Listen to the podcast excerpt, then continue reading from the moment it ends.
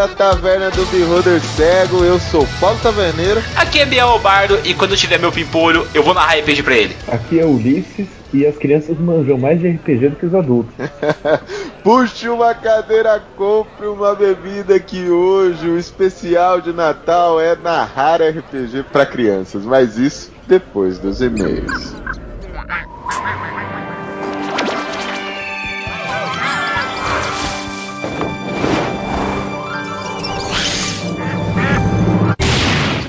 Aventura vai começar. Todos juntos vamos visitar o mundo de Jake, seu amigo fino.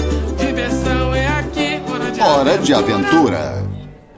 E aí, Bardo destruiu seus players com os dinossauros? Não. Taverneiro, vou falar que eu optei por zumbis nesse último evento da taverna e deu super certo, cara. Fiz um teste primeiramente com os padrinhos da taverna, dois morreram de quatro players, ou seja, 50%. No evento eu me esforcei um pouquinho, eu tive sete players na minha mesa, quatro faleceram, cara, de mortes naturais. o que seria mortes naturais, velho? Laser, zumbis e boss. mortes naturais na mesa do bardo, cara. Sempre, sempre acontecerão. Cara, eu mas tava, eu tava, foi eu tava foda, em casa. Foi foda. Cara, eu tava em casa pensando sobre o cast de dinossauro e eu lembrei que eu jogava um jogo chamado Dinocrisis, cara. Há muito tempo atrás no Playstation. E tinha louco, Dino. Crisis era foda. Tinha a Regina, cara, que era uma ruiva que fez parte de sonho de muito adolescente aqui no BR, cara. Olha o Bard se entregando aí, cara. Que a Prix não te ouça. Não, cara, nada não. Eu sempre gostei mais de japoneses, então fique tranquilo. Mas, Taverneiro, vou falar a verdade, cara. Assim que a gente publicou o cast no ar, veio um monte de padrinho nossos falar algumas coisas bem legais, cara. A primeira é que é o seguinte, galera. Não ficou claro no cast. É, nós sabemos que hoje já é comprovado já que os dinossauros deram origem às aves. Nós sabemos que eles têm a cloaca, tudo mais, tal. Então, assim, o que, que nós usamos no cast? Nós usamos o argumento de que se eles fossem pro lado dos répteis, seria muito mais ameaçador do que as aves. Até porque eu acho que um raptor com um bico não é tão eficaz assustando os players como um cheio de presas, tá certo? Nós sabemos disso, então eu peço desculpas aí por a gente não ter usado isso aí no cast também, tá certo? Eu sou muito fã dos dinossauros, só que eu realmente optei por ser um universo fantástico, colocar ele como os répteis vorazes, assim como é um crocodilo, assim como eu imagino que seja um tiranossauro, sabe? Então, mil perdões, aí a ideia foi minha mesmo, viu? Taverneiro, coitado, só foi na onda só. Ah, cara, é muito mais legal um T-Rex com asa, velho. É, a verdade é essa, é muito mais legal um T-Rex com asa do que uma croaca voadora, velho. Mas, Bardo, eu quero deixar um recado muito especial na gravação desses e-mails hoje, que é um Feliz Natal a todo mundo que escuta aqui a taverna, cara. Eu agradeço de coração. O ano tá chegando no fim, mas ainda vai ter um cast antes do ano novo. Mas a taverna tá aqui desejando um Feliz Nat- Natal a todos vocês, um Natal de paz, um Natal de amor. Tente passar esse Natal com sua família, tente passar com seus amigos, com as pessoas mais próximas de você, porque é isso que importa, cara. E é óbvio, não esqueça de tomar aquela cerveja e um bom RPG, né, Barda? Com toda certeza, galera. Esse cast que nós estamos fazendo aqui, nós estamos dedicando a todos os pais aí que têm filhos, que não sabem como colocar os seus pequenos mancebos aí no mundo RPG, porque é uma coisa que a gente gosta tanto.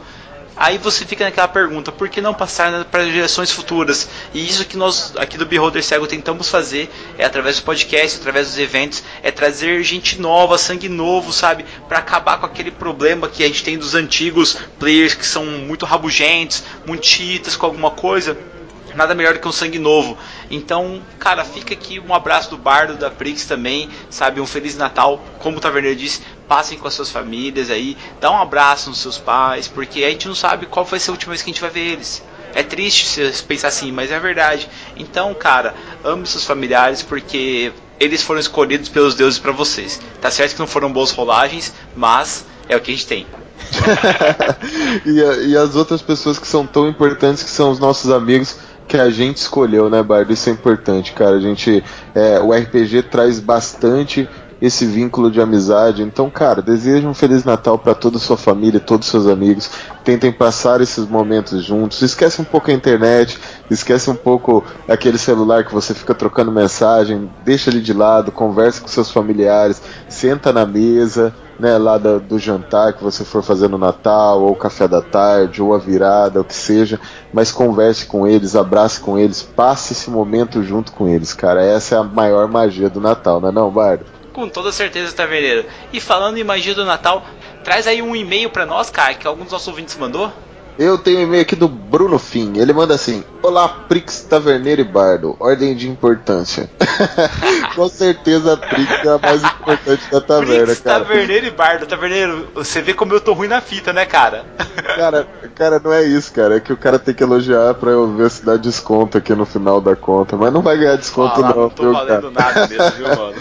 Ele manda assim: Taverneiro, desce um suco de maracujá e um frango a passarinho. Sou Bruno Fim, tenho 22 anos e nunca tive a oportunidade de jogar RPG. Por isso, não posso cumprir os pedidos de classe level. Cara, agora você chateou, hein, Bardo? Agora chateou porque a gente dá toda a oportunidade para jogar RPG, não dá, Bardo? Cara, com toda certeza. Bruno, o que, que você tá esperando, meu amigo, para você pegar, entrar no PicPay, ajudar a taverna com 10 reaisinhos, evitar que o, a gente abra a caixa de Pandora e libere os calendários dos padrinhos para todo mundo e ainda de quebra jogar RPG com nós aqui no final do ano, cara. Sério mesmo? não tem desvantagem, mano. Cara, Brunão, vem jogar com a gente, cara. Vem jogar com a gente. Mas vou continuar o e-mail dele aqui.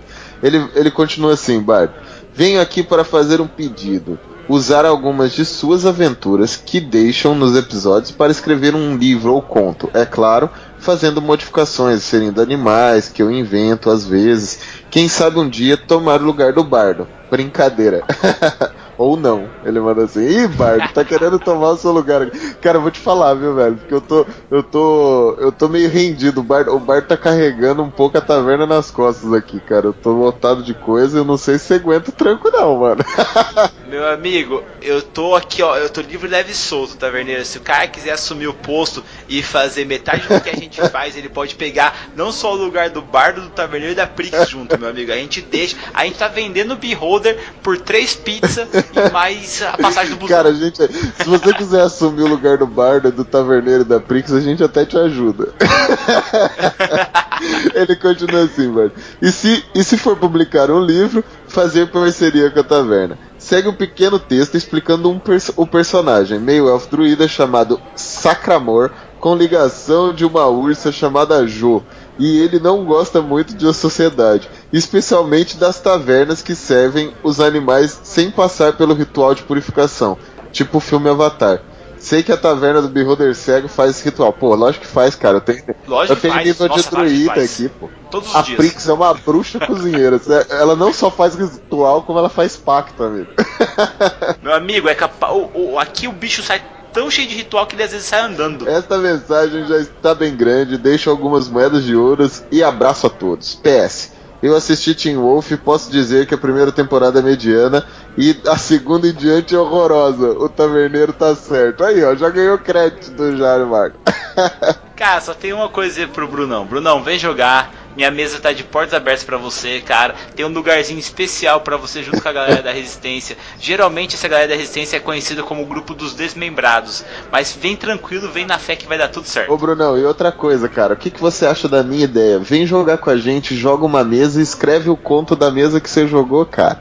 Não fica aí tentando pegar meus contos. Sabe por quê? Porque, tipo, eu até poderia passar várias histórias que eu tenho, vários contos que eu tenho mas você nunca vai sentir aquela emoção de ter vivido aquilo naquele momento, cara. Então vem jogar com a gente.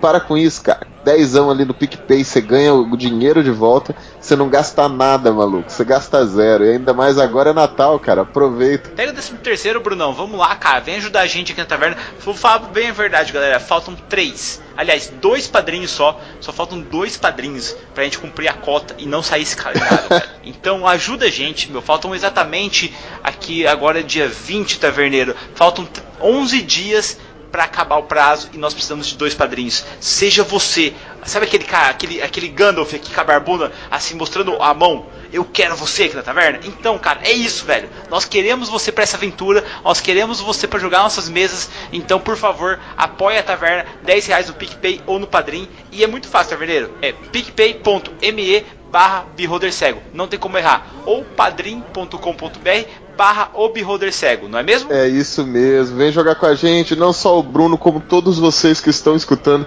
Vem participar do nosso grupo, vem jogar com a gente. Mas, Bardo, sabe de uma coisa? Fala, taverneiro. Bora pro cast. Bora pro cast. Jake, eu vi alguma coisa lá fora. Deve ser o vampiro. Relaxa, cara. Eu tava tentando te assustar e deu certo. Não tem ninguém lá fora. Ui. Era só o vento, seu medroso. Eu não tava com medo. Tava cantando a minha canção do grito assustado. É incrível como essas crianças têm imaginação. Como elas veem o bicho-papão embaixo da cama, como elas veem o monstro dentro do armário e como elas podem transportar a gente através da cabeça delas para universos fantásticos. Como seria então narrar para crianças, colocar elas em uma mesa de RPG, dar armas, magias e dragões a elas? Como elas reagiriam e como você pode trazer mais crianças para o nosso hobby do RPG? É para isso que eu chamei hoje o Taverneiro e o Ulisses para falar um pouquinho do nosso hobby e de como a gente tem que ter um tato para mestrar com as crianças. Olá pessoal, boa noite. Obrigado aí pelo convite para participar desse episódio da Taverna. Realmente é uma coisa que me toca muito, que mexe muito comigo, falar sobre narrar para os meus filhos. Em grande parte, eu voltei a jogar RPG por causa deles e acho que vai ser um episódio bem interessante para quem é pai, para quem pretende ser pai ou para quem simplesmente gostaria de saber como desempenhar melhor o papel de narrador numa mesa com crianças. Né? Com toda certeza, Ulisses. Mas aí, você já teve algumas experiências em relação ao bicho-papão, não é, cara? O que, que você me diz sobre isso? Tem uma coisa que é muito interessante na imaginação das crianças. Você falou do bicho-papão, eu lembrei. Ninguém sabe como é um bicho-papão e toda criança tem uma imagem muito clara né, do que é o bicho-papão para ela. Né? Como Porque assim? Lobisomem todo mundo sabe como é. Um homem isso, a gente imagina o lobisomem aquele lobo grande, com garras afiadas, a cara bem lupina, sabe, com um focinho bem protuberante e tal, ameaçador, geralmente o pelo preto ou aquele pelo castanho, sabe, que avança em cima das crianças. Mas como é que é o bicho-papão para as crianças? Então, cada criança tem uma imagem de um, um bicho-papão, porque a gente criou um consenso a respeito do que é a figura do bicho-papão. Só se pererei mula sem cabeça. Isso todo mundo sabe como é. Né? Mas o bicho-papão é uma coisa é, tão etérea, né? Que não, a gente não tem um referencial do que é um bicho-papão. Mas a imaginação das crianças vai tão longe que elas criam, cada uma cria uma imagem. Se você perguntar para cinco crianças, cada uma vai descrever de um jeito diferente. Vou falar para você que eu adorei a parada do Harry Potter quando eles vão enfrentar um bicho-papão e o bicho-papão é um metamorfo, que ele pode assumir o que a criança está pensando, sabe? Ele lê a mente da criança e vê o medo dela e assume aquela forma. É, e eu acho isso muito bacana, cara, de você colocar isso também para as crianças, porque se um bicho ele pode assumir qualquer forma que as crianças têm medo, por que não ele ser um metamorfo mesmo, sabe? Eu, eu, não, eu não sabia que tinha isso no Harry Potter, cara. É muito legal, cara. Eles falam isso no Harry Potter 3, se eu não me engano, que é quando eles mostram como enfrentar o bicho-papão. Primeiramente ele pega, ele chega e ele fala assim: é, galera, vocês vão pensar no que tá autorizando vocês, e daí vocês vão usar magia ridículos. E assim que vocês utilizarem magia ridículos, vocês vão pensar em uma coisa bizarra. Por exemplo, é, no bicho-papão usando a roupa da sua tia-avó. O bicho-papão utilizando a cara do professor Snape e assim por diante. Então as crianças transformam o medo delas em alguma coisa assim que elas começam a dar risada. E a risada, o riso, é, a alegria ela mexe com o bicho papão e ele, e ele fica irritado com isso, ele não consegue controlar, ele não tem poder aonde as crianças estão se divertindo. É, é... Então automaticamente ele vai recuando e vai se retraindo, cara. E isso eu achei muito legal. É meio que a premissa do Monstros S.A., né? Eu Exatamente. Eu li quando era criança, que as crianças estavam fugindo de uns bandidos e os bandidos se reproduziam cada vez que as crianças olhavam para trás. Então, quando elas olharam para trás a primeira vez, tinha um, de repente elas olharam de novo, tinha dois, E quanto mais elas olhavam para trás com medo, mais aumentava a quantidade de monstros perseguindo eles, né? E no final das contas, o jeito de eliminar esses monstros eram pensando em coisas boas, engraçadas.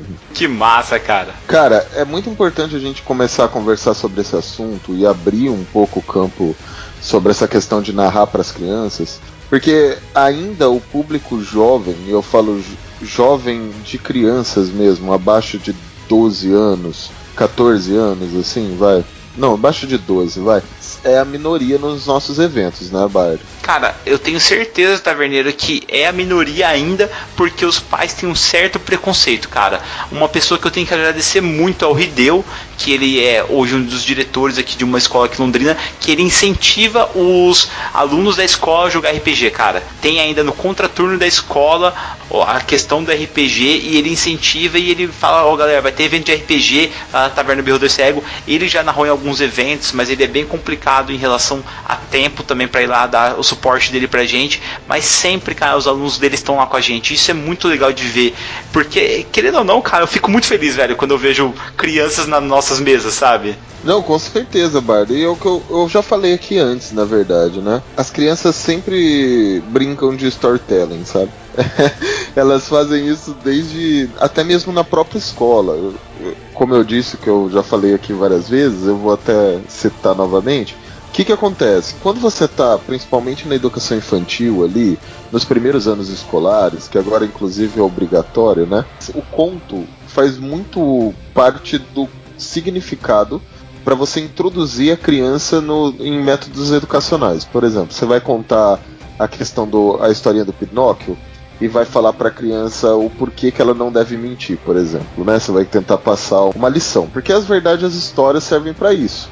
Né? Qualquer história que aconteça, qualquer livro que você leia, ela serve para passar uma emoção, um, um, pensamento, até mesmo uma lição para você, para sua vida, né? E como você deve lidar com as coisas. Pelo menos é, essa é a essência, né?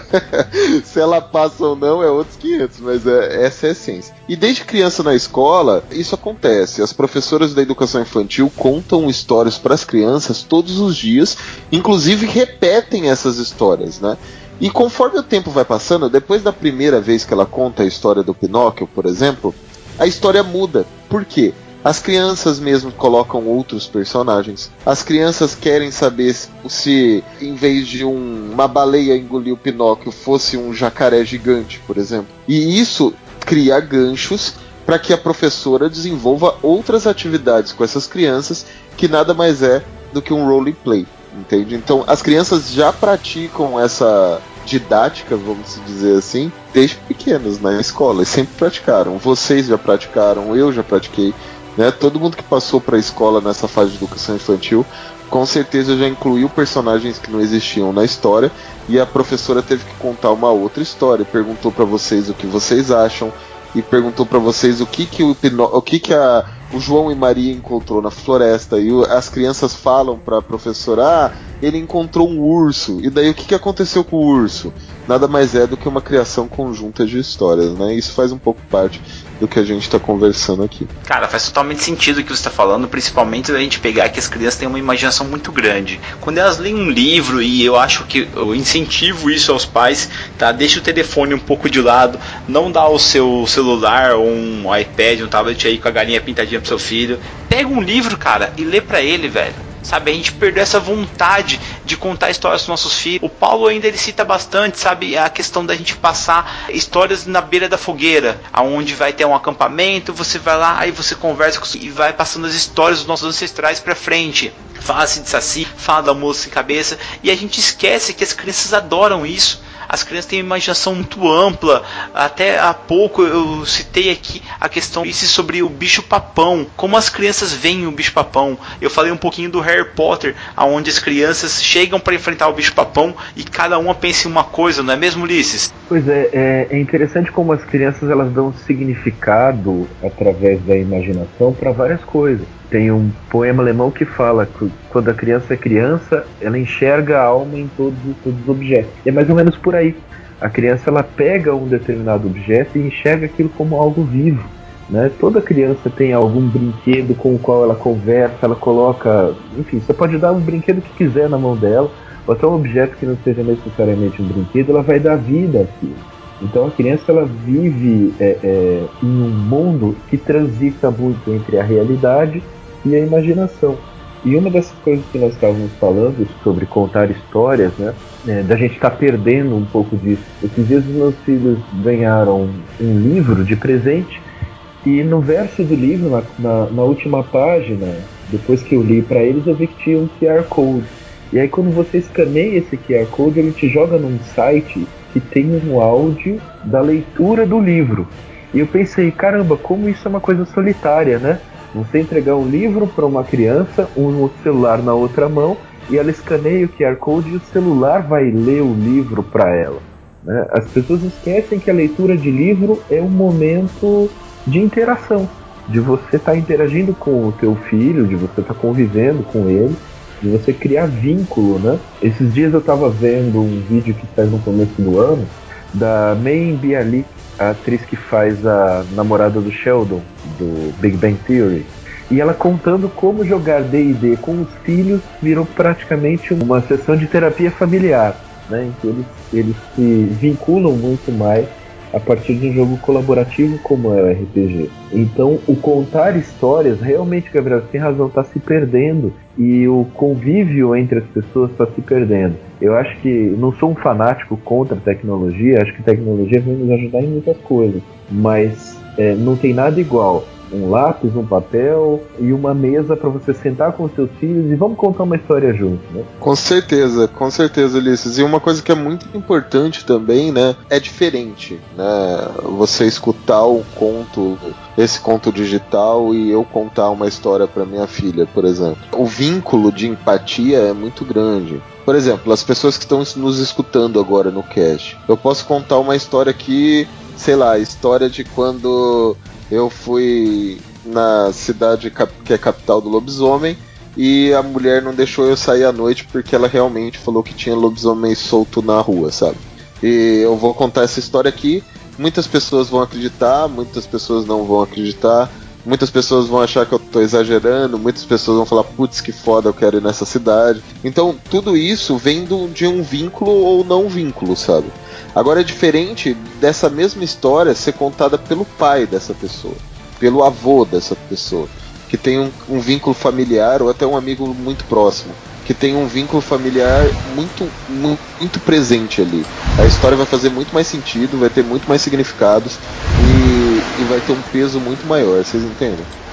Cara, com toda certeza, velho. A questão, Paulo, é o exemplo, né? A gente começa vendo pelos pais. Se o pai tá lendo um livro, o filho vai ver aquele negócio e vai querer ler também se o pai conta história pro filho, o filho vai se interessar e logo logo o filho vai estar tá lendo e até mesmo contando suas próprias histórias. Agora, se o pai realmente, como o Ulisses falou, fica no celular, é, não dá atenção pro filho, cara, você me desculpa, meu, não adianta você matricular um moleque em 10 escolas de futebol, inglês e tudo mais ao mesmo tempo para ocupar a cabeça do menino, sabe? Você tem que se dispor a passar um, um tempo com ele. Mas eu acho que nessa, nesse quesito, cara, os RPGistas mandam bem, porque a gente teve tanto problema para jogar RPG, eu não sei vocês, mas o meu pai lia bastante. Só que, cara, ele não conhecia o RPG. Se ele não conhecia o RPG, como é que ele ia conseguir me ensinar, sabe? Eu que fui atrás, e o Paulo lembra disso, galera, na, na minha casa da minha mãe, quando a gente jogava RPG lá, meu pai ia lá no fundo de vez em quando e ficava comendo alguma coisa do lado da mesa, prestando atenção, sabe, no que a gente estava fazendo, como é que funcionava a história.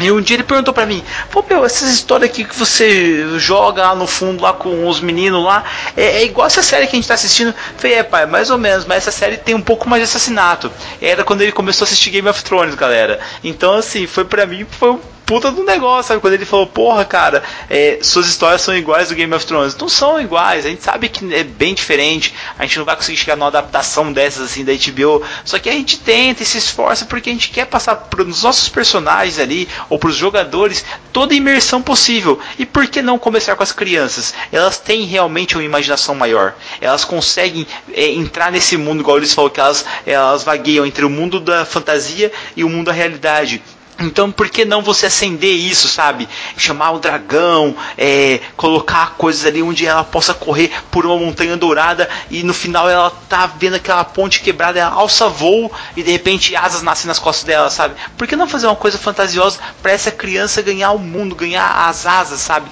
Poder voar que é um poder magnífico. Tudo isso tem como você colocar na mesa de RPG. E a parte mais legal disso é como você vai narrar para crianças. Vocês têm alguma experiência aí, galera, de como vocês começaram a narrar com crianças ou não? Cara, a minha, a minha experiência começou. Tudo começou, na verdade. Você comentou que o Hideo é diretor de uma escola em que é, tem RPG no contraturno. Os meus filhos estudam nessa escola. E quando eu soube que tinha um RPG, eu resolvi me inteirar de como está o cenário, fazia muito tempo que eu não jogava. E aí eu descobri muitos sistemas que são voltados para o público infantil. E foi aí mais ou menos que começou. E, e, eu, e eu comecei também a fazer umas experiências de narrativa dentro de casa. E a coisa mais legal que, que tem quando você está narrando para as crianças é você, é, é, quando, enfim, a criança quer fazer alguma coisa, ou ela pergunta, mas o que tem nessa sala, etc e tal, e você devolve a pergunta para ela. Você diz assim, diz você o que, que tem na sala, ou então assim, tudo bem, você, você pulou em cima do dragão. Como que você pulou?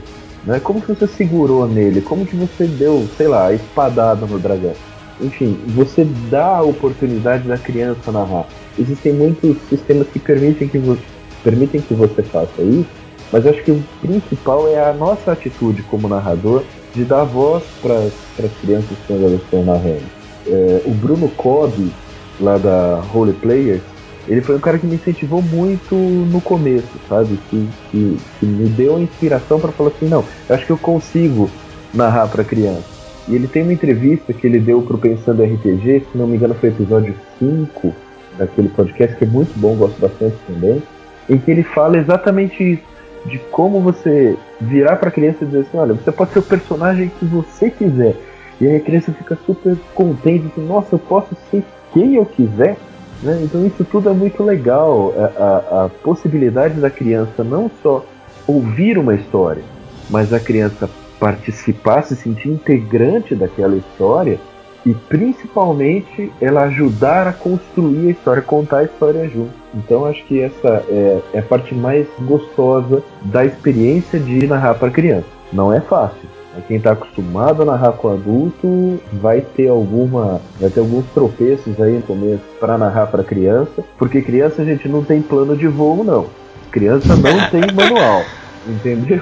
É, não existe railroad com criança, tá? Esquece. Você vai, vai bolar, você vai montar historinha toda bonitinha, com começo, meio e fim, e a criança vai te surpreender. Eu estava narrando uma vez para os meus filhos, o Miguel de 6 anos e a Alice que tem 4 anos, e aí nós bolam, eu bolei uma história e eu via que a, que a Alice tinha muita dificuldade de entrar na história.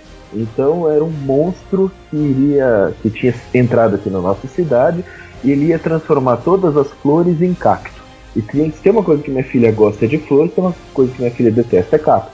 Então, não tinha como a minha filha não, a personagem da minha filha não entrar na, na, na, na brincadeira e enfrentar o monstro. Então foram o personagem do meu filho, que era o Ben 10, e a personagem da minha filha, que era Ladybug, enfrentar o tal do monstro. O monstro estava no lago aqui da nossa cidade, e no meio do caminho passava na frente de um lugar que eles conhecem bastante, que é a sorveteria. E eles tinham que avisar os funcionários da sorveteria que o monstro estava na cidade, que era para eles fecharem as portas. E aí a Ladybug resolveu tomar sorvete. E, então, enquanto o Ben 10. que massa, cara! Enquanto o Ben 10 estava lá se matando para destruir, para enfrentar o monstro, a minha filha tava: eu quero de limão, de uva, de tangerina, enfim, ela estava escolhendo o sorvete lá na hora e esqueceu da, da luta contra o monstro. Então acho que é mais ou menos por aí. Você tem que estar meio preparado para surpresas que as crianças vão te aprontar na mesa. Imprevisíveis. Isso que as crianças trazem. Nós, adultos, a gente subestima um pouco as crianças, né? Tanto no quesito de é, percepção quanto na capacidade de criação e entendimento, sabe? A gente subestima um pouco elas. E eu tô falando isso na realidade. É muito comum a gente subestimar os nossos filhos, subestimar os nossos alunos, subestimar é, as pessoas achando que elas não têm capacidade. ou às vezes a gente até superestima.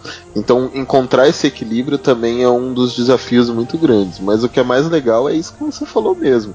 Elas, elas tomam rumos para aventura que deixa qualquer mestre experiente de calça curta ali. E, e elas encontram soluções muito criativas para os pro, problemas que a gente propõe. É, tem, tem uma, uma situação, a Prix presenciou isso, ela é minha testemunha de que isso aconteceu.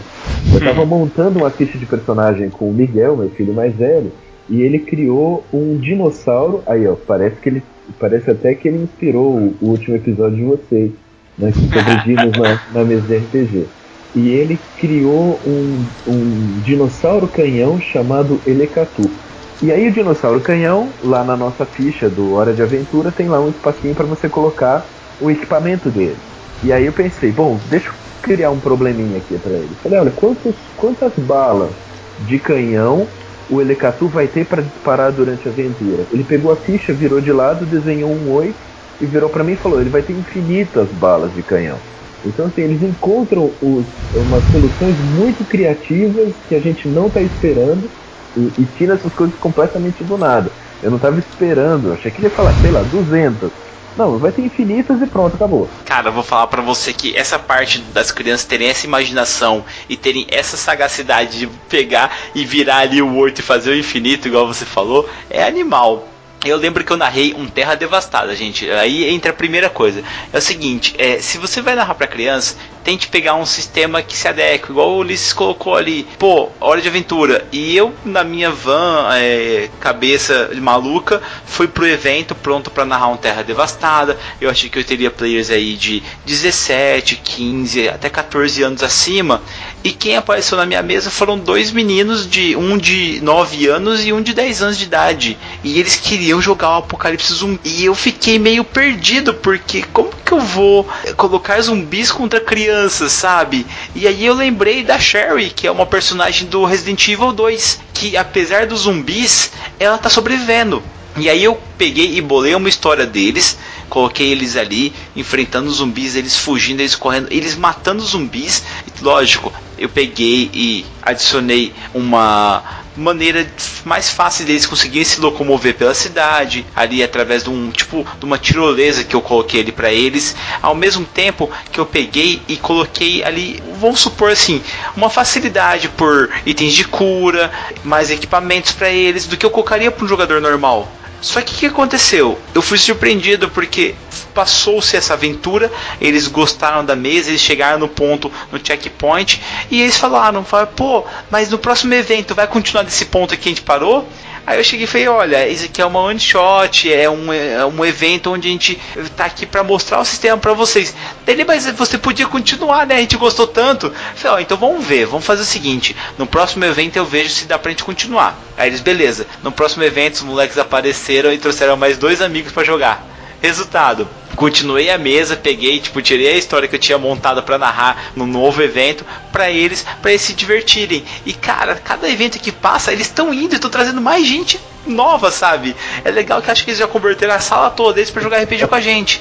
Aí você para e pensa bem, quando você ouve os velhos ali do RPG de dinossauros falando, não, o RPG está morrendo, o RPG está se desvirtuando, tem Vai. que ter regras. Cara, tem que ter regra coisa nenhuma, meu amigo. A única regra que tem que ter é diversão. E se essas crianças estão risadas, estão tendo aquela atenção, aquela descarga emocional e conseguindo objetivos e ficando felizes, cara, o último evento que eu narrei, a molecada na mesa gritava porque eles tiraram um crítico, conseguiram salvar uma menina que tinha sido raptada, tá dentro de uma casa e a casa começou a cair. E aí eles eram dois irmãos ainda, hein? E um irmão pegou o outro no braço, pegou a menina no outro braço e saiu correndo. Eu falei, cara, faz um teste de força, porque você é fraco, você não vai aguentar carregar duas pessoas. Ele, não, eu vou conseguir. Ele jogou, saiu um 6. Eu falei, você precisa de mais dois. Ele pegou o dado, jogou de novo mais um 6. Nisso a mesa tava toda de pé, jogou, tirou mais um 6. Não sei como, cara, mas saiu aqueles 3, 6. Daí todo mundo gritou, Aaah! e ele conseguiu sair da casa. E cara, eu tenho certeza, para mim foi muito marcante. Para esse menino de 10 anos, muito mais marcante. Eu tenho certeza que se esse menino continuar indo eventos, conhecer novos sistemas, logo logo nós teremos um narrador ali, porque já é uma criança que ela começa a mergulhar no mundo do RPG e ela começa a querer contar suas próprias histórias. Isso é uma coisa legal de quem joga RPG.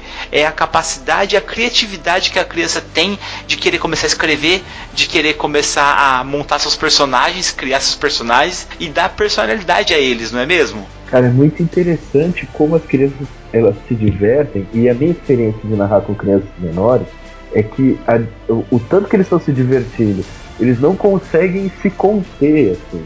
É, é, porque a gente lida com as crianças de uma forma muito, muito curiosa, né? Nós pais, a gente passa o primeiro ano de vida da criança tentando ensinar ele a andar e a falar. E, e o resto do, da infância a gente quer que eles fiquem sentados e quietos. E eles não vão ficar sentados, eles não vão ficar quietos. Principalmente numa situação dessa que eles estão se divertindo bastante. Então, cara, quando estiver narrando para criança, principalmente as crianças menorzinhas, assim, de 4 a 8 anos, deixa as crianças ficarem em pé, rodopiarem, bater os braços, enfim. As crianças elas, elas se expressam corporalmente, né? elas não têm um vocabulário tão, tão rico quanto nós, então elas precisam se expressar fisicamente. Deixa elas, elas levantarem da mesa, deixa elas gritarem, enfim, deixa elas se divertirem, porque é assim que eles vão começar a entender como funciona essa narrativa é, coletiva que a gente está criando na mesa de RPG, né? eu bato o braço e, e, e, ando em volta da mesa até hoje, pô. Você tava falando história de criança, mas é muito legal. Eu tava lá no. A experiência que eu tenho, eu não tive muitas, não, né? Uma das vezes eu, um, uma criança jogou comigo na mesa, eu tenho as experiências de contação de histórias, né? Nas escolas, que isso, isso ajuda um pouco. E mestrei também para minha filha e pro meu sobrinho na chácara. A gente tava na chácara lá, não tinha nada para fazer, nada para fazer, vírgula, né? Tava à noite, tava chovendo e a gente tava em casa e tudo. E a chácara onde eu passo os meus finais de semana aí, ela não tem, não tem sinal, sabe? Não, não dá para usar telefone, nem se você quiser, sabe? É, não tem sinal mesmo. E televisão só Globo, que ninguém assiste. Então eu tava bem, bem isolado assim. E a gente conversando, falei, poxa, vou contar uma história para vocês, vamos, vamos jogar uma história. Mas a gente não tinha lá ficha e nada. E eu simplesmente mestrei com um baralho de cartas mesmo. Né? Eu selecionei as cartas ali. Na questão de, de a 10, né? No caso ali. Que embaralhava e falava dificuldade para eles, assim, dependendo da situação, né? No caso falava, ó, oh, você precisa tirar para cima de 5, por exemplo, né? E daí eles escolhiam uma das cartas e viam se aconteceu sucesso ou não. E a história se passou ali na chácara mesmo, que é numa tempestade, aonde de repente apagou a luz e só se encontravam os dois ali. E daí para criar o cenário, é, a gente apagou as luzes do quarto mesmo, foi lá, pegou a vela lá da, da avó, colocou, acendeu as velas ali na, no quarto, sentou no chão e a gente teve toda uma questão de um rolling play ali bem legal, envolvendo um pouco é, a nossa cultura brasileira, do saci e tudo mais, e envolvendo a própria chácara ali. E é o que a gente fala, né? As soluções deles são totalmente inusitadas, assim, né? Eles saem da, da por exemplo, o meu sobrinho, ele tem na época que eu mestrei para eles, ele, ele tinha 12 anos, né?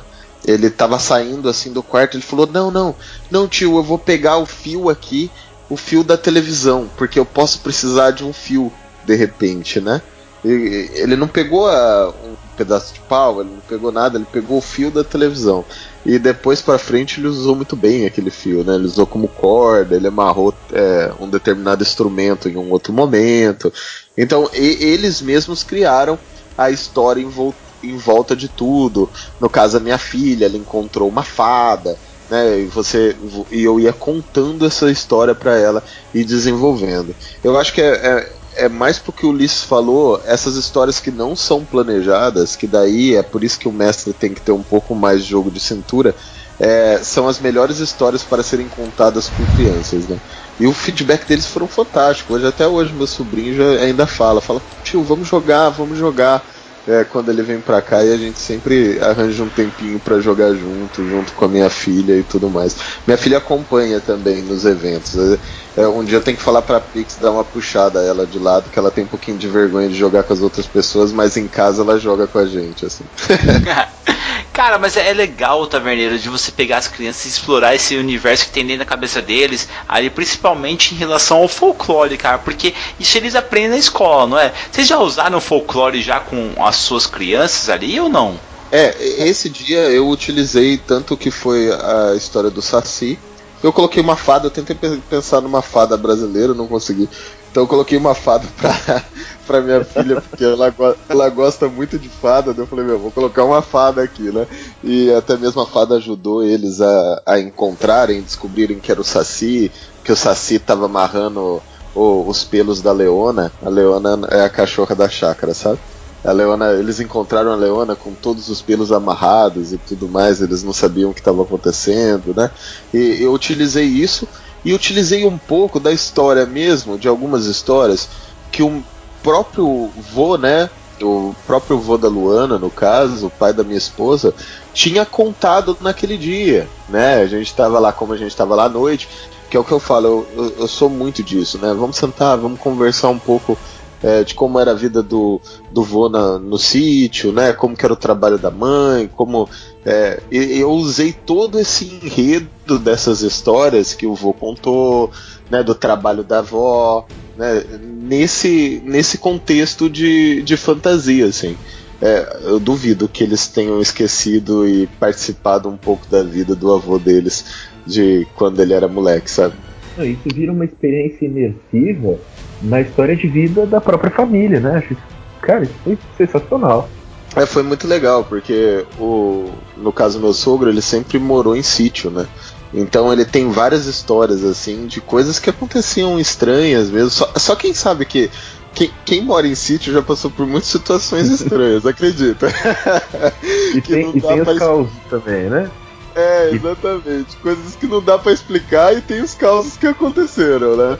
Então, é, para as crianças entenderem um pouco aquilo, quanto aquilo foi impactante tanto pro avô, é, eles vivenciaram isso na história, né? E ao vivenciar isso na história, eles ficaram tão, tão, tipo, extraram tanto em êxtase no final que eles correram lá e, e falaram pro, pro vô contar de novo a história para eles, né? É, então é uma coisa que, tipo, realmente traz um retorno muito positivo tanto pra gente quanto mestra, quanto para toda a questão de vínculo ali da própria família, né? Não, e que pra nós adultos, é, é, a, por exemplo, a experiência de RPG, acho que todo mundo tem disso. Uma situação muito legal que você vivenciou numa mesa, você não lembra, é, enfim, que camiseta você estava usando ou o que, que você estava comendo na hora. Você lembra dessa experiência como se você estivesse dentro da dungeon, sei lá, é, é, matando o dragão de verdade, entendeu? A gente lembra dessas coisas como se fossem reais. Imagina para uma criança como isso é poderoso, né? Como isso tem, tem, tem força para ela também. E, e, tanto, tanto lembra que quando a gente vai conversar depois num bar, um boteco, que a gente tá conversando sobre o assunto, a gente fala assim: eu peguei a espada, né? Exatamente. Tipo, eu puxei a espada, fui eu que Exatamente. fiz isso, né? Ele não fala nem o personagem, ele, ele puxa pra ele, né? Tipo, eu fui lá, eu abri a porta, pô, não era assim, tava daquele jeito, né? Então a, a você causa uma imersão tão grande que não existe mais o personagem e o jogador, né? Só existe uma coisa só, que é você. Tem, tem um episódio que eu, que eu, eu gosto de muitos episódios do, do Beholdercast, eu vivo falando isso para vocês, mas o, o, aquele de criação do personagem que vocês fizeram com o Shimu e com o Rex, o Rex conta uma história muito engraçada de quando o personagem dele morreu na mesa, era um personagem que ele gostava muito e tal. E que ele, ele saiu pra socar os caras na rua? Ele da vida, acabou brigando com os caras na rua, chutou a porta do carro dos caras e tal. É, é, para você ver, para ele, que é um adulto, né, uma pessoa aí responsável, etc e tal, se envolveu tanto com o próprio personagem, imagina para as crianças como não é. E eu acabei caindo na besteira, mesmo tendo, já tendo ouvido esse episódio, eu acabei caindo na besteira de narrar uma cena né, é, pro meu filho que o personagem dele caía num poço e assim, eu tava lendo um, um daqueles livros jogos do Aventuras Fantásticas. E aí caía no poço e o personagem simplesmente morria, né? Eu falei, olha, o teu personagem, então, aí você, na hora que ele pula tal, ele não consegue se segurar e ele caiu dentro do poço. Aí meu filho olhou para mim assim, com aquela cara sentida, assim, sabe? E, mas, mas eu morri, papai? Eu falei, então, aí esse poço ele vira um tobogã e ele cai para fora da cidadela do caos. Então aí você vai ter que começar tudo de novo. Eu não tive coragem de falar para ele que o personagem dele tinha morrido, mas foi quase, quase caí na besteira de, de matar o personagem para ele, tadinho. Olha, cara, eu tenho regra, eu não mato personagens de crianças, velho. Não, eu não, não mato. Não faz, eu, eu, não, não, não, não. Assim, a, eu, a, eu tenho uma ressalva. Quando as crianças estão jogando numa mesa de adulto, aí sim, isso aqui eu mato de uma forma a todo mundo dar risada. Ninguém fica triste e as crianças ficam torcendo pros outros personagens morrer também. Então, assim, eu, eu, eu tenho essa regra minha. Mas quando é uma mesa de criança, eu não mato personagem. Até porque eu tento tornar a história uma história de final feliz. Sim, sim, sim. Tem, tem um, um, sistema que chama. Eu estou até avançando um pouquinho nas, nas, dicas culturais, mas assim, tem um sistema que chama Laser Pony, é, que, é, que é isso mesmo, eles são pôneis que disparam um raio laser.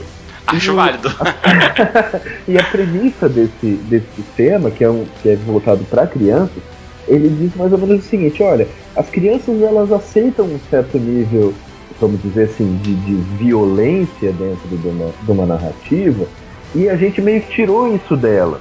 Né? E ele propõe ser uma coisa meio, sabe, comichão e coçadinha do Simpson, né? Aquela violência tipo, meio. É, Jerry. Exatamente. Comissão e coxadinha, a violência é muito gratuita, mano. nos anos 80 e tal, que a gente via e assim, nós não nos tornamos seres humanos piores por causa disso, de uma, de uma violência meio pastelão, assim, né? Então ele. É, eu acho que até, até nisso dá pra gente aceitar um certo nível de, entre aspas, agressividade, mas de fato, você matar um personagem numa criança é, é, é, é maldade, porque assim, lógico que você encontrou uma solução muito legal, mas é, a gente, se nós adultos criamos uma identificação tão grande com os nossos personagens, para as crianças isso tem um peso muito maior. Né? E além disso, isso soa como é, é, poxa, eu fiz uma coisa muito errada. Né? A Fracasso. criança ela acaba exatamente, ela sente a falha de uma forma muito mais pesada. Então, é, é talvez como uma dica aí para aqueles que querem narrar, tenta fazer pô, essa ideia, Gabriel, que você deu é maravilhosa. Tenta fazer com que a falha seja uma coisa também divertida. Né? A criança fez, sei lá, rolou um teste de, de pular um muro. E aí falhou no teste, bom, seu personagem caiu de bunda em cima de uma moita de espinho, saiu pulando e tal. Não, não, pior, cara. Você caiu no chão e sua calça rasgou na parte da bunda. Aí a criança fala, ai meu Deus, nossa. Aí todo mundo dá risada. Aí o outro vai, o, o, o adulto vai pular, sabe, que tá ali do lado da criança. Ele vai, vai pular. Cara, você foi, tropeçou e caiu do outro lado e bateu a cara no chão. Você tá com a cara tudo terra assim e você comeu um pouco de terra e dois dentes seus da frente caíram. Aí a pessoa fica desesperada achando que tá banguela e todo mundo tá dando risada, sabe? É isso que você tem que fazer. Você tem que transformar a falha em uma coisa divertida para que a criança saiba que ela errou, uhum. ela tá sendo punida por isso. Porém, ela não tá perdendo o personagem, ela não tá deixando é, de jogar. Eu acho importante achar o meio termo, né? É importante o desafio também para a criança, né? É isso que você tá, tá falando aí, né, Bert? É importante que ela saiba quando ela errou e que ela sofra um pouco com aquilo, né? É, como eu vou, vou, eu vou dizer aqui para não ficar, para não ser mal interpretado, né? na nossa vida, na nossa vida, a gente tem X escolhas. Desde quando a gente acorda até a hora da gente dormir, a gente tem várias escolhas na nossa vida. A gente escolhe o que, que a gente vai comer, como a gente vai se vestir, como a gente vai se portar perante uma pessoa, quais os caminhos que a gente vai escolher, se a gente vai fazer o certo ou vai escolher o errado. O que a gente, o que a gente precisa passar para as crianças é que ela vai ter N escolhas na vida dela. Ela vai poder escolher entre qualquer coisa. Só que tudo tem uma reação, né? Tudo tem um, uma resposta. Tudo tem um porquê. Né? Se ela escolher errado, ela vai ter consequências erradas. Consequência, essa é a palavra. Tudo tem consequências, boas ou ruins. Né? Exatamente. Não é precisa ser tão drástica a ponto de, de morrer o personagem dela, lógico que não, que isso causaria um trauma muito grande, né? A não ser que for uma coisa é, engraçada, do jeito que o Bardo tá falando. Mas é importante que tenha consequências. Isso faz parte também de um processo de amadurecimento e de aprendizagem das crianças. Então é importante ter esse grau, essa questão da, da progressão de dificuldade, da questão de, de batalhar para conseguir. Isso Uhum. é muito importante, que é isso que move a história também. E é aí que a gente valoriza também as nossas conquistas, né? E, e- e eu acho também é, uma coisa. A gente tem uma mania um pouco irritante de falar para as pessoas assim: não, fica tranquilo que vai dar tudo certo. Mas assim, as coisas não dão certo muitas vezes, e isso não é o fim do mundo, sabe? A gente tem que entender que as coisas que a gente faz, às vezes a gente erra, nós somos humanos, e, e sendo humanos, a gente fazer alguma coisa errada também não é a, a, a pior coisa que pode acontecer. E eu acho que a, a mesa de RPG ela é um, um grande sandbox da nossa vida, né? A gente vai vivenciar na, na, na mesa do RPG algumas experiências que muitas vezes a gente não vai ver na nossa vida, eh, na vida real, vamos dizer assim, mas que vai servir como um test drive para algumas coisas, para algumas, algumas soluções que podem ou não dar certo. E eu acho que para as crianças isso também é uma coisa interessante. O, o, o aprendizado que o RPG proporciona, no sentido de você saber que, que vai ter ali algumas decisões para serem tomadas e você precisa refletir um pouco sobre as consequências do que você vai fazer, né? Cara, essa questão de você pegar e ter que ir conforme a onda, igual vocês falaram anteriormente, é uma parada que exige realmente tudo. Porém, vocês topam, e isso é uma coisa que eu faço muito na narração compartilhada, quando vocês estão narrando com crianças, ou não? Comigo, comigo assim, totalmente. Comigo totalmente. Eu acho que privar a- a- a- as crianças, eu tô falando crianças assim, de 4 até 12 anos, entendeu? Você privar essa molecada de, de participar da história de uma forma ativa, de, de projetar na mesa. A Camila Gamino, que é uma pedagoga que usa RPG para crianças, ela fala sobre isso. As crianças elas tendem a projetar essa criatividade para a mesa e muitas vezes até meio que substituir o papel do narrador. né? Eu acho que, a gente tem que dar esse espaço também, porque é, é, é, isso é um pouco também de você respeitar a diversão muito mais do que um sistema de regras muito fechadas ou uma, entre aspas, autoridade do narrador que só ele narra, entendeu? Então acho que, deixar as crianças participarem da narração é uma coisa muito, muito positiva. Eu até vou um pouco além, tá? É, eu acho que. Não sei se vocês concordam comigo, mas é uma dica que eu vou dar para as pessoas aqui agora. Pela experiência que eu tenho, que eu, que eu tô falando, não, não é uma experiência muito aprofundada, mas é uma experiência de contação de histórias e um pouco na questão familiar, né? É, é diferente. Quando você vai mestrar para uma mesa adulta, adolescente adulta, adulta, vamos lá. Quando você vai mestrar para uma mesa que as crianças ou as pessoas, os jogadores, são acima de 14, 15 anos, é, você pode criar uma, linear, uma, uma história única e ser como mestre ou contador de histórias. Tudo bem, não teria problema. Eu- é, os jogadores estão participando da história criada por mestre. né? É uma maneira de mestrar e não tem nenhum problema e é a maneira mais tradicional que todo mundo que todo mundo joga aí. Porém, quando você vai mestrar para uma criança, né, para as crianças mesmo, até até 12 anos ali, até até um pouco mais velho às vezes, é, as crianças sentem a necessidade de fazer parte daquela história. Se você tiver uma história mais rígida e tudo mais, ela, é, a chance de não dar certo é muito grande. Então, é até uma dica que eu dou: as crianças têm essa necessidade de, de serem protagonistas, sim, né? De, de participarem da contação, de, de influenciarem em toda a história, de, de até mesmo contar algumas cenas. A gente está até falando aqui sobre Hora de Aventura, sabe? A Hora de Aventura é muito engraçada. Até mesmo o próprio desenho, em alguns momentos, você vê que a narrativa é completamente do Jake, sabe? É, é- é- de repente muda a história, parece que o Jake tá contando, porque tudo é a favor dele, né? A, a- a espada faz tal coisa porque ele quer, né? É, é- é isso. Né? É, é isso que acontece. É isso a contação e o RPG com as crianças. É, nas ações deles, né, de cada criança que está jogando com vocês, ele constrói a narrativa. Ele vai falar o que o personagem faz, ele vai falar o que a espada dele faz, ele vai falar se ele voa ou não, ele vai falar se ele corre rápido ou não. Né? É, é, uma, é uma parte de construção conjunta. É, essa é a dica que eu dou. São diferentes, as mesas são diferentes, tá?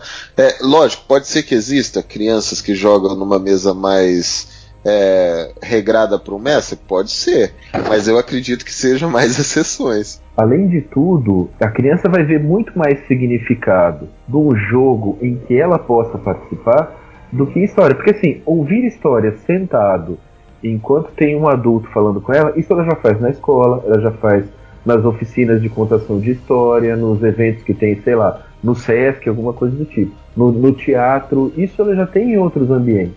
Agora, é, como que a gente explica para uma criança que nesse jogo você não pode é, fazer o que você quer? Não, não, faz muito sentido, né? Concordo plenamente, cara. Não faz sentido você colocar regras nela. Mas falando em regras agora, mudando um pouquinho para sistemas. Eu, particularmente, adoro o sistema de terra devastada, mas eu sei que para criança não é um bom sistema porque ele é realmente mortal. A questão do para o ímpar, ele é realmente é cruel com as crianças. E o Hideo ele utiliza muito de Dragon. Eu queria saber de vocês, qual sistema vocês acham legal que a gente possa colocar numa mesa com as crianças e elas se divertirem? Cara, você tem 40 minutos para falar sobre o sistema de crianças? Com certeza, cara. Bom, eu, eu, gosto muito, eu pessoalmente gosto muito do Hora de Aventura porque eu gosto muito do desenho Hora de Aventura e portanto, e eu acho que ele nas, o, o, o desenho foi feito para isso. Ele foi feito como uma grande campanha de RPG, entendeu? E, e, o legal do, do Hora de Aventura é que ele usa só D6, então re são regras bem simples. E, e, mesmo que você perca todos os pontos de vida e seu personagem morre, ele não morre no sentido de que, olha, o personagem acabou, vamos rasgar tua ficha, esquece. Ele vai pra Noitosfera. E aí lá na Noitosfera você pode pegar um gancho para uma outra aventura. Então ele não, é, é, não. Não existe uma morte de personagem propriamente dita. E ele, por ser baseado num desenho que tem. que ele é tão. É, ele é, é às vezes é muito nonsense você pode criar coisas a partir dessas, dessas narrativas e emendar uma na outra, mesmo que elas não sejam muito coerentes entre si, que vai estar coerente com, com o, o, a proposta do sistema. Um outro sistema que eu acho muito legal, é, eu, infelizmente só tem em inglês, e as editoras aí, alô editoras que estão ouvindo, a gente tem um nicho aqui muito legal para explorar, viu? É isso aí, galera. Fica a dica. Com certeza. Chama Amazing Tales, que é um sistema super simples também. Você usa só quatro dados, D6, D8, D10 e D12. E esses, esse sistema, cada um desses dados representa uma habilidade. Então a habilidade que você vai bem, que você, que você manda muito bem, você usa o D12. E qualquer resultado acima de 3 é, é um sucesso. Então ele acaba sendo é, é, um, um, um sistema em que a chance de dar errado menor do que, do que por exemplo, no Terra Devastada, e você é, é, consegue fazer muito mais coisas é, é e dar mais liberdade para a imaginação da criança, porque a, a, probabilidade das coisas darem errado é muito menor. Né? E aí, assim, dessas quatro habilidades, aquela que ela não é tão boa, né? aquela que ela é piorzinha, aí ela usa um D6. Mesma coisa. Tirou é, é, um resultado acima de 3, sucesso, abaixo, é, é, 3 ou menos é falha. Então esse é um sistema muito, muito bacana. Infelizmente só tem em inglês. Aquelas pessoas que não têm acesso ao inglês vão ficar um pouco mais. É, é, vai ficar um pouco mais limitado. Mas enfim, tem outros sistemas, tem o 3D né? Que é, apesar de não ser focado para criança, eu acho que é um, que é um sistema mais simples e portanto você consegue narrar bem para criança tem uma adaptação em português de D&D chamada Kids and Dragons, que você baixa de graça, ele é todo OGL. Ele foi escrito pelo Guilherme Nascimento e Igor Moreno. E ele tem, eles são regras mais simples de D&D, então ele tem aquela fichinha de personagem mais simplesinha de D&D e não tem regras é, é, mais difíceis do tipo é, desengajar, desengajar ou ataque de oportunidade e tal. Mas tem as classes do D&D, tem as uh, algumas regras de combate que são uh, comuns aí para criança. Enfim, cara, tem muitos, muitos sistemas, poucos em português, tem muito pouca coisa em português. É, mas, mas tem bastante coisa para explorar sim. No caso, você usa a hora de aventura, né? Que eu tava vendo você falar com as crianças, com seus filhos. E, e, e, perfeitamente eles entendem tudo de regra ou você orienta? É óbvio que, logicamente, você tá ali como condutor e orientador, né? Mas eles já compreendem a regra perfeitamente, assim? O Miguel entende muito bem, ele, assim, os conceitos né, o que é um atributo e o que é uma proeza. Isso ele já não, não, não, não entende muito bem, esses conceitos ele não entende muito bem. Mas ele sabe, enfim, explora, ele navega bem nessas, nessas regras, tanto que ele já narrou uma, uma aventura para mim e ele, e ele estabeleceu ali algumas regras, níveis de dificuldade, por exemplo, para determinadas ações. Ele foi mandou muito bem nessa parte. A Alice tem 4 anos, ela é menorzinha, então ela não entende muito regra.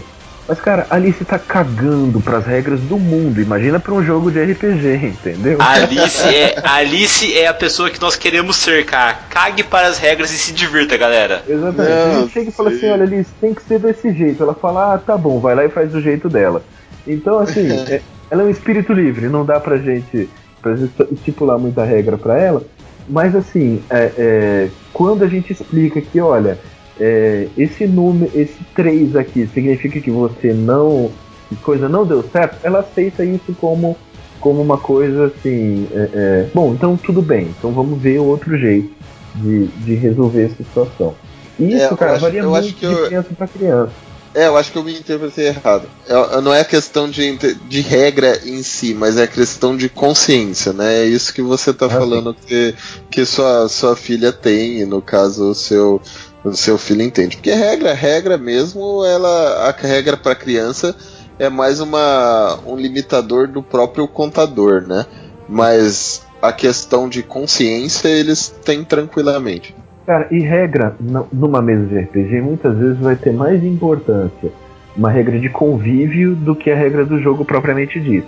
No, no seguinte sentido, olha, aqui na mesa a gente não pode falar palavrão, vamos supor. Ou, ou enfim, não pode ter, sei lá, briga entre os, os personagens jogadores, entendeu? esse tipo de regra ele vai ter um valor muito maior para a condução da, da, da, própria narrativa do que muitas vezes uma regra de, de, como eu citei aqui um exemplo, de um ataque de oportunidade, por exemplo, que é uma coisa um pouco mais difícil de explicar para uma criança. Não, com certeza. Quanto mais simples, melhor, né? É porque, por exemplo, muitas pessoas utilizam a própria é, é, importante a regra conforme vai tendo o amadurecimento da criança, né? É importante a questão da limitação, não da regra em si, mas da consciência dela, né? Ela entender que se ela tirar 3 ela teve um sucesso, e se for abaixo de 3 ela fracassou. Isso é importante ela, ela entender, entendeu o que eu tô te falando?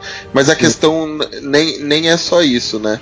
A questão é que quando a gente está falando de um sistema que atende é, as crianças, a gente tem que ter consciência que quanto mais simples, melhor, ou quanto mais é, fácil, melhor, para as crianças dominarem ele, né? Com certeza. O, o Amazing Tales, por exemplo, é, é, ele é interessante porque aquilo que você é bom, você vai usar um dado maior. Então, assim, isso é uma coisa mais fácil de uma criança de 4 anos conseguir entender. Bom, se eu sou bom nisso aqui, eu vou rolar esse dado aqui e, e a chance de dar certo, aquilo que eu sou bom é maior.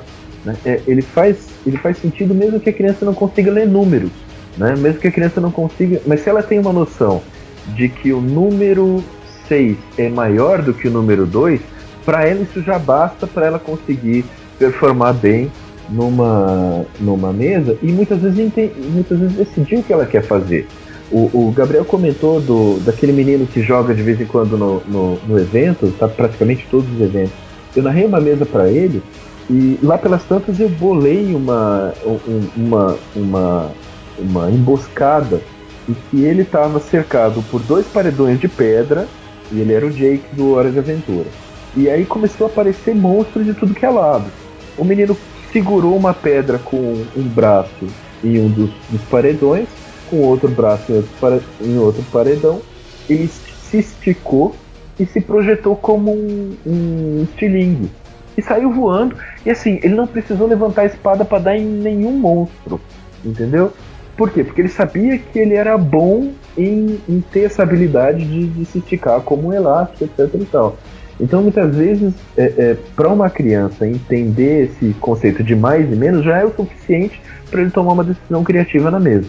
Cara, isso acontece e eu fiquei surpreso com isso, Ulisses. Não sei se você também. Jogando no sistema, se eu não me engano, Tormenta também, onde as crianças têm acesso a desenhos e animes como imaginação. Lá no, no, no sistema, quando na mesa que eu narrei, eu utilizei uma, uma parada estilo Shira, sabe? Agora a nova versão ficou bem legal e eu coloquei a espada mágica. E cara, quando eles tiraram uma espada mágica da pedra, mudou totalmente a feição das crianças. É absurdo como um item mágico tá dentro do coração. E aí volta naquele gap lá que eu falei lá atrás lá de dos pais lerem para as crianças. Gente, quem leu o Rei Arthur quando era a espada era lei, sabe que uma arma mágica faz toda a diferença, sabe que faz você se tornar rei. Então, incentive seus filhos a lerem e tragam eles para as mesas de RPG. Vocês não vão se arrepender. Eu particularmente eu gosto muito do 3DT para jogar com crianças e eu quero no próximo evento narrar um 3DT, porque eu lembro da Dragão Brasil quando eles lançaram o Advanced Defensores de Tóquio, eles sacanearam muito legal, porque você montava o seu personagem e aí tinha lá, força 1, você é mais fraco que uma margarida. Força 2 e assim por diante. Essas sacadas que você pode utilizar na mesa deixa tudo mais divertido e mais emocionante, cara. E assim, você, você dialogar com as referências que a criança tem, né? É, isso é muito legal.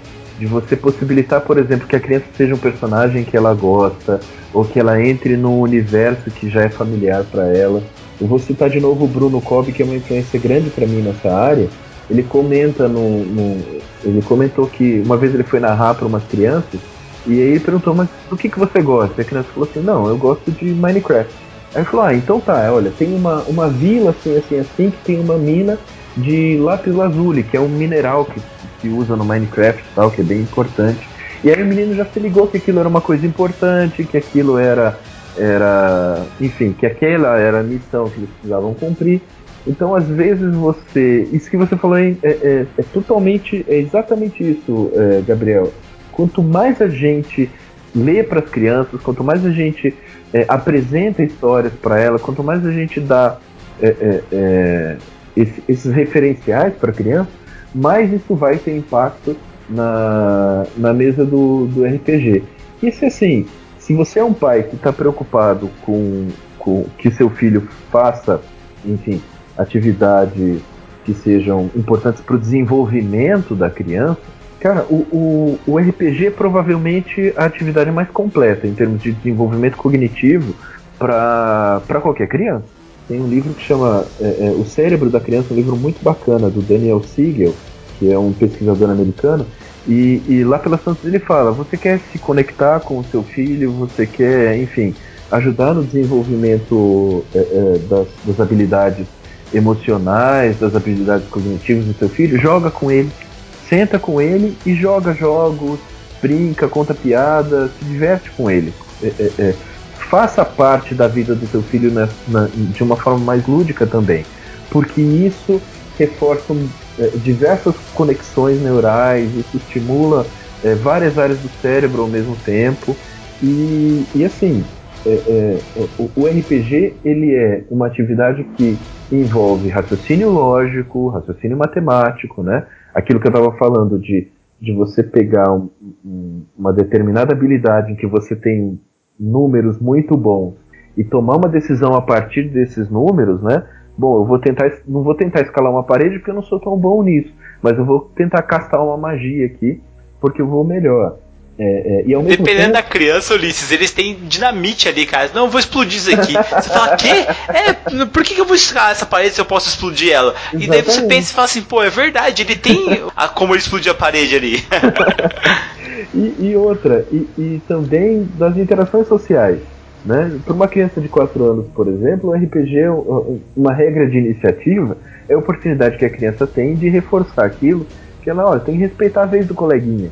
Né? Ou, ou, ou então, assim, um, um, determinado problema que aparece na mesa do RPG, ela conseguir resolver isso numa realidade simulada, vamos dizer assim, vai servir para ela no futuro, quando ela tiver que resolver problemas dessa natureza na vida real.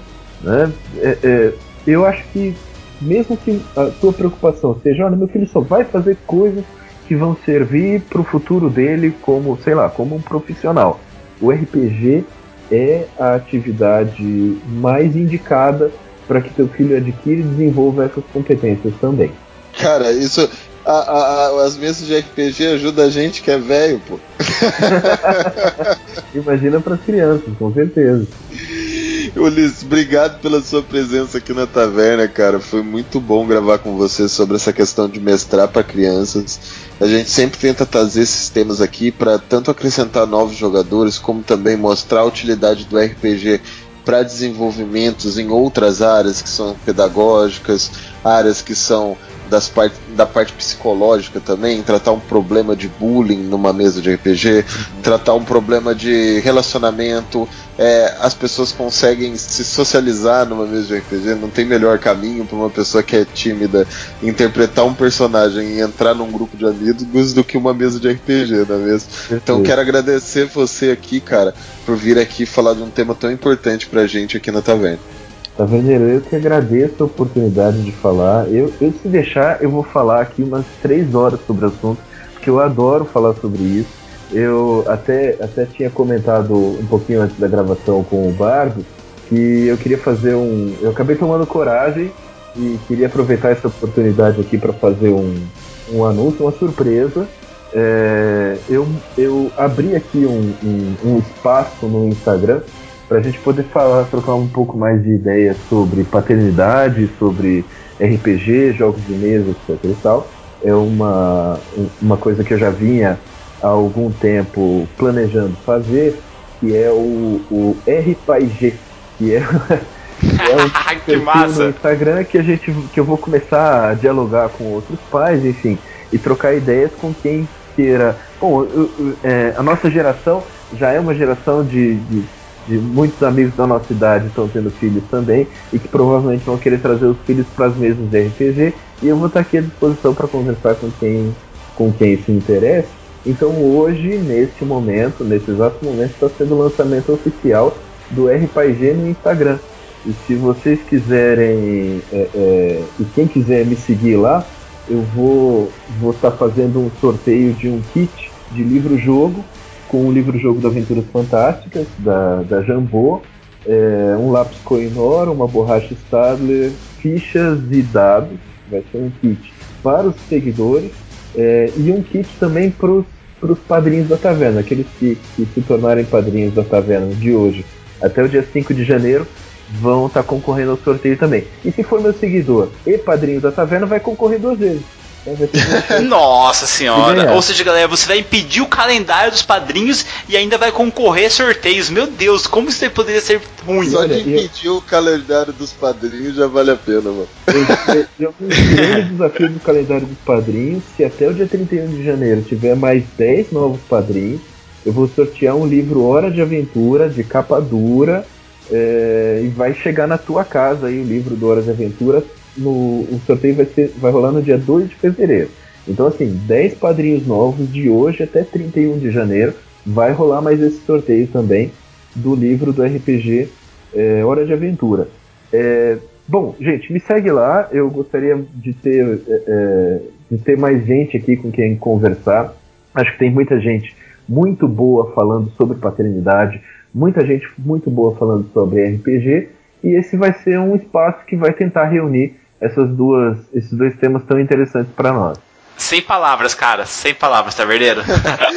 muito bom, Ulisses. Obrigado, galera. Corre lá porque é muito legal. Eu, eu já tô indo lá, cara. Quero ter dicas lá para mestrar para minha filha. Se você tá aí e não foi lá ainda, você tá marcando. Mas enquanto isso, mano, sobe esse som natalino aí, cara. Feliz Natal a todo mundo. Obrigado por vocês escutarem o cast e até o próximo cast. Falou, tchau, tchau. Falou, tchau. Tchau, tchau. Boas festas. Tchau, tchau.